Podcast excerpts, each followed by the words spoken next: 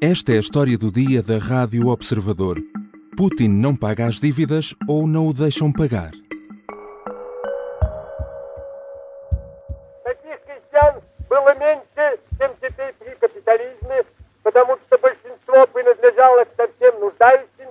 É preciso recuar mais de 100 anos ao tempo de Lenin e da Revolução Bolchevique para se encontrar algo parecido.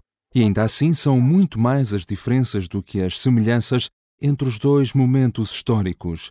Em fevereiro de 1918, a Rússia recusou-se a pagar a dívida externa contraída no tempo do anterior regime dos czares. Ao dinheiro de hoje seriam mais de 500 mil milhões de euros. Agora, um século depois e no meio de uma guerra, Moscovo volta tecnicamente a entrar em incumprimento. Mas, desta vez, a história é muito diferente. Os russos dizem que têm dinheiro, Querem pagar, mas não conseguem fazê-lo. Por quê? This is a historic moment, Tom, as we look at those bonds, Russian defaulting officially on 100 million dollars of debt. This is their first default since going all the way back to 1918. So for my chart, they were looking at those bonds that they're defaulting on here, the 2036, and uh, that they did have 100 due. I remember these bonds have been trading. Quando falamos de países, os incumprimentos no pagamento das dívidas são processos que podem levar muito tempo para serem resolvidos. Para se ter uma ideia, foram precisos 80 anos para a Rússia chegar a acordo com os credores externos quanto à dívida de 1918. Foi em 1998, precisamente no mesmo ano em que, ainda na presidência de Boris Yeltsin, a Rússia entrou no incumprimento de dívida interna. O rubo, a moeda russa, afundou-se e o sistema bancário desmoronou.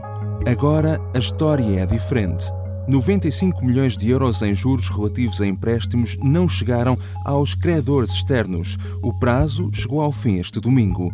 A questão é que a Rússia garante que tem dinheiro para pagar, mas não consegue por causa das sanções aplicadas após a guerra na Ucrânia. Como é que se chegou a este ponto?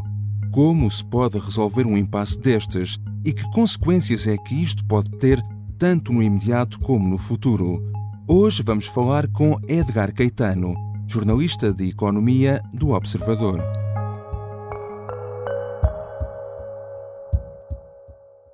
Bem-vindo, Edgar.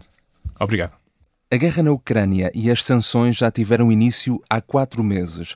Por que é que só agora é que surgiu este incumprimento por parte da Rússia? A pergunta é boa, porque de facto já foi, eh, nos últimos meses, já houve vencimento de muitos juros de dívida e também de reembolsos de capital de dívida, e foi sendo possível eh, fazer sempre esses reembolsos, esses pagamentos. Foi sendo noticiado por vezes que, que a Rússia enfrentava um, um uhum. momento importante no pagamento desta ou daquela dívida, mas a verdade é que isso não foi a notícia até agora.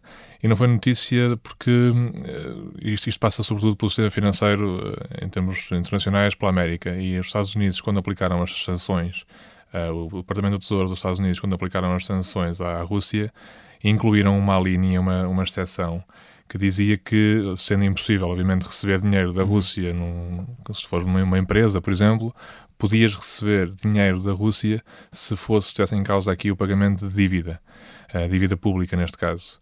E, e, a questão é que essa linha existia e foi ao abrigo dessa linha que, que, havia a exceção que permitia que os pagamentos fossem sendo feitos, só que os, os Estados Unidos deixaram expirar essa linha no final de maio, o que significa que agora com estes títulos uh, que tinham os juros para pagar agora no dia 27 de maio, uh, uhum. de repente ficou aqui num limbo.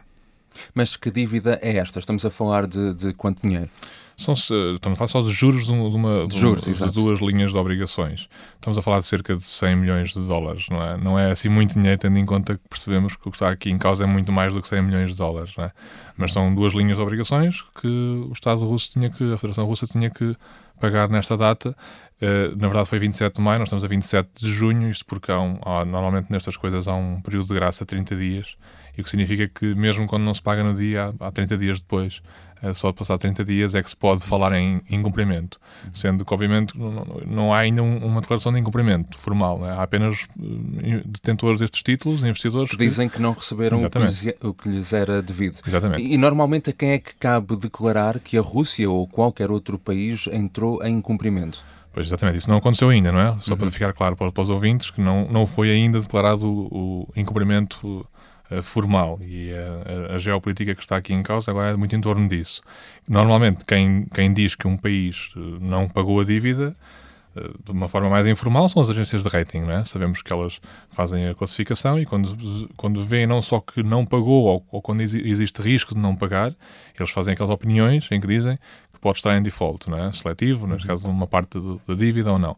Depois, mais formalmente ou mais oficialmente, há um outro organismo que é, que é a ISDA, que é, que é quem avalia o, se existiu um evento de crédito, ou seja, se a nível internacional uhum. há um organismo chamado ISDA, a sigla uh, é essa, e o que eles fazem é, no fundo, dizer uh, isto foi um evento de crédito, ou seja, houve aqui uma falha. E o que é que isso significa? Significa que vai decidir se são ativados ou não os famosos Credit Default Swaps, não é? que são os, os, instrumentos que são uma espécie de seguros, que quando alguém não paga, um, Estado não paga, uma empresa, é, essa, é a ISDA que vai deliberar, mais do que uma agência de rating, uma agência de rating faz uma opinião é? que influencia os investidores, seus clientes, ou o mercado no geral. A ISDA não, a ISDA tem um, tem um poder uh, mais uh, formal. formal sim валюте необходимый платеж был совершен, был совершен. А тот факт, что Евроклир удержал эти деньги, удержал эти деньги, не довел их до... Ouvimos aqui Dmitry Peskov, porta-voz do Kremlin, a dizer que se o dinheiro não chegou onde devia ter chegado, a culpa não é da Rússia. Moscou nega qualquer incumprimento, alega que quer pagar, mas não consegue. O que é que está a acontecer? É possível, aquela linha que falámos há bocadinho do, do Departamento do Tesouro dos Estados Unidos, é possível que, embora nós não, não, não queiramos ser eh, ingênuos nesta matéria, porque percebemos que há aqui mais do que efeitos de calendário em jogo, eh, é possível que, como a, linha deixa de, de, de, existir, como expirou, deixa de ser possível estar nos Estados Unidos, ser, seres o, um banco, um fundo de pensões americano, deixa de ser possível receber aquele pagamento. E o que a Rússia diz é que transmitiu, ou eh, fez uma, uma transferência de, dos, dos fundos necessários, como sempre tinha feito, lá está, nos últimos meses, não é? para uma chamada Câmara de Compensação. São, no fundo, umas entidades privadas que existem, neste hum. caso é a Euroclear, que é sediada na, na Bélgica, na, em Bruxelas, e o que eles dizem é que o dinheiro foi transferido. Se depois dali não foi para, para os destinatários, isso não é problema deles. Uh, e, portanto, essa é, essa é, a argumentação. Agora, o que nós sabemos é que um, a empresa em questão, a Euroclear, uh, que é uma câmara de compensação, no fundo assegura que as, que as transações são, são, são cumpridas e respeitadas em ambos os lados da partida e da chegada. Eles não confirmam que o dinheiro chegou, não confirmam que não o transmitiram depois aos destinatários, hum. apenas dizem que cumprem as, sanções, cumprem as sanções e cumprem todas as uh, instruções governamentais a todo momento. Uhum. Mas assim sendo, então, em que é que ficamos agora? Enfim, o, o que é que se pode seguir no futuro? Quais as cenas dos próximos uh, capítulos? Uh, basicamente, numa, em termos gerais, não nesta, neste caso em particular, em termos gerais, o que acontece quando um Estado não paga Uh, não é, neste caso não paga juros, o que acontece é que há uma, uma minoria, 25% de investidores, é suficiente para fazer o chamado, ativar a cláusula de aceleração, que é, vamos, no fundo, como só, só faltou o pagamento de juros, como os juros não chegaram, vamos fazer uma aceleração, digamos, para dizer que este, este emitente ou este, este, esta entidade que não pagou os juros, se não pagou os juros também, não tem dinheiro para os juros, também não tem dinheiro para o, para, para o capital. Né? Portanto, ativa-se essa cláusula e diz se esta pessoa, este emitente está na bancarrota. Mas aceleração no sentido em que eles querem acelerar o processo e recuperar... É, é, é no sentido de aceleração porque o que é uma, uma falha do pagamento de uns juros, que é um montante uhum. mais pequeno, não é? Uh, assume-se, ou quer-se oficializar, que se ele não pagou os juros, também não pagaria o capital. Portanto, quer dizer que, é que aquela, toda aquela dívida está uh, neste, neste, momento uh, a faltar, não é? Em risco, em risco, exatamente.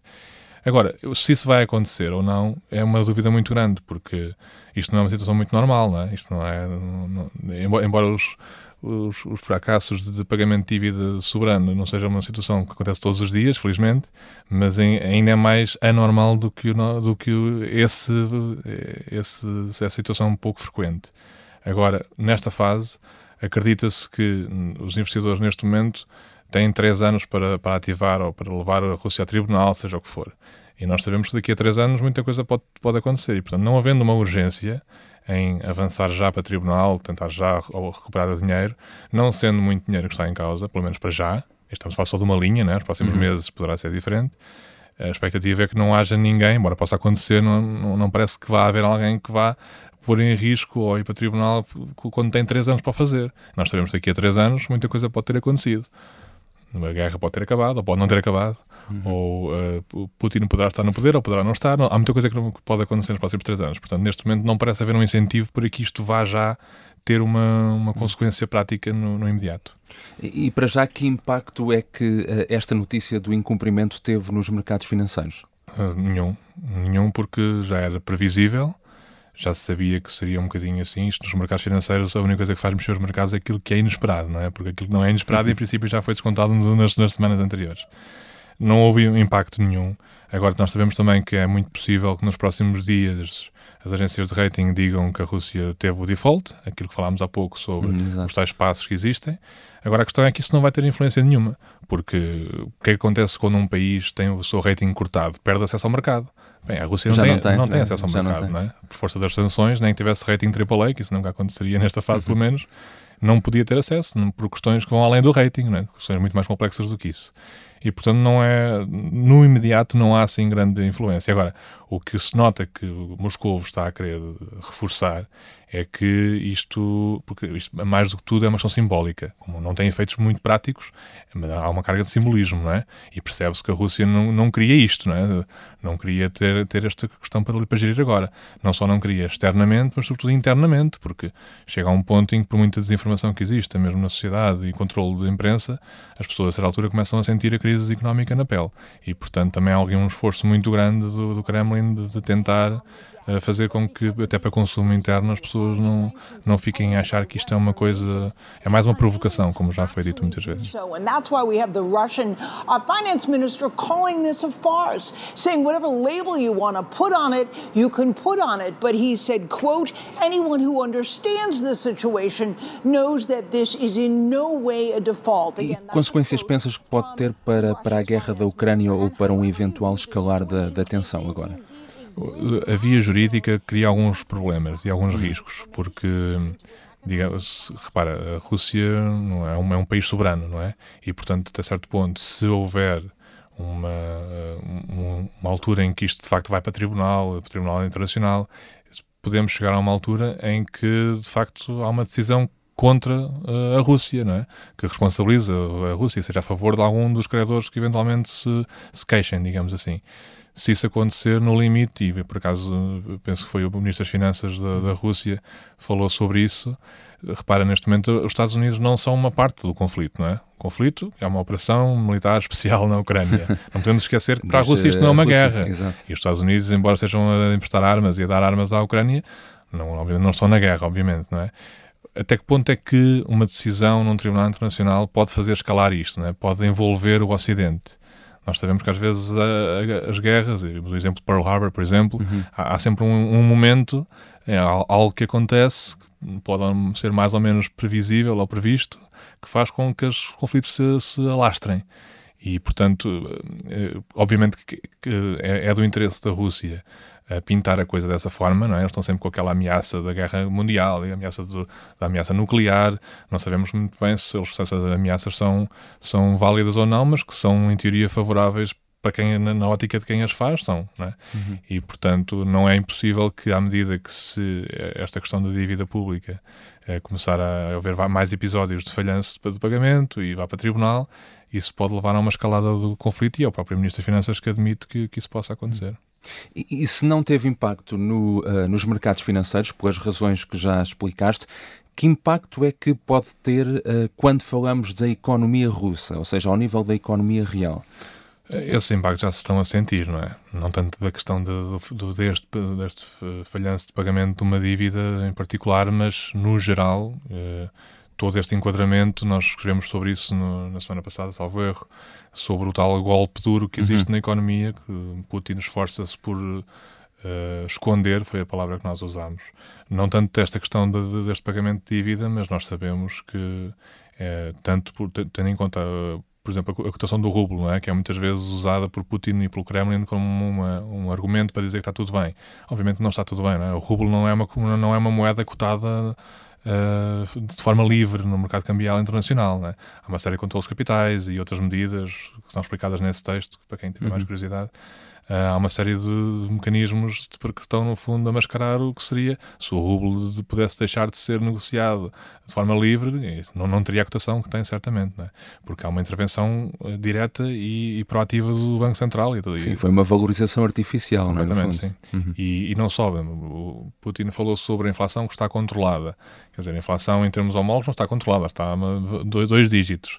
Uh, houve um, ali um, um, período, no final de maio, penso eu, que, que, houve uma inflação mensal muito, muito pequena, ou zero, o que é que foi? Vai, isso, na verdade, pode ser vendido para o público russo, ligando um bocadinho aqui ao que estávamos a falar há bocado sobre a preocupação que é preciso ter com, a, com os cidadãos, isso pode ser vendido como uma coisa boa, porque de facto o mundo debate-se com inflação, não é? E uh, há ali algum ganho que Putin sente que pode obter ao dizer não, nós, não temos inflação, isso não é connosco, isso é, para, isso é o feitiço a virar-se contra o feiticeiro de quem nos aplicou sanções. Epá, mas quer dizer, de facto, uh, a inflação pode, pode desacelerar também, pode ser um mau sinal, pode ser um sinal que de facto aquela economia está a começar a, a patinar, é? e é impossível que não patine. Estamos a falar de centenas de empresas, que, até milhares, de empresas que saíram, muitas delas nem sequer tinham nenhuma razão para sair. Não, ninguém as obrigou a sair, saíram por por uma falha de por uma, uma decisão que, que, por alguma razão não, não era conveniente permanecerem naquele mercado. Ou então tinham mesmo que sair uh, e sabemos que isso é um fator que inevitavelmente faz as economias deixar de ter tanta produtividade e, e portanto é isso que está, que está em causa e nós escrevemos sobre esse texto sobre a forma como Putin está a tentar uh, mascarar este, este impacto que, que, é muito duro mas sabemos que é decisivo para ele porque uh, o, o apoio interno não deixa de ser crucial para ele nesta fase.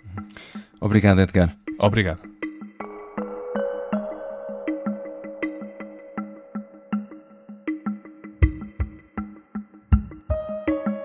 Edgar Caetano é jornalista de economia do Observador e assina um artigo online onde pode perceber todos os detalhes sobre o incumprimento da Rússia no pagamento da dívida externa. Esta foi a história do dia. Neste episódio ouvimos ainda sons históricos retirados do YouTube e ainda da Bloomberg. Contamos também com a ajuda do Pedro Gruner na pesquisa. A sonoplastia e a música do genérico são do João Ribeiro. Eu sou o João Santos Duarte. Tenha um bom dia.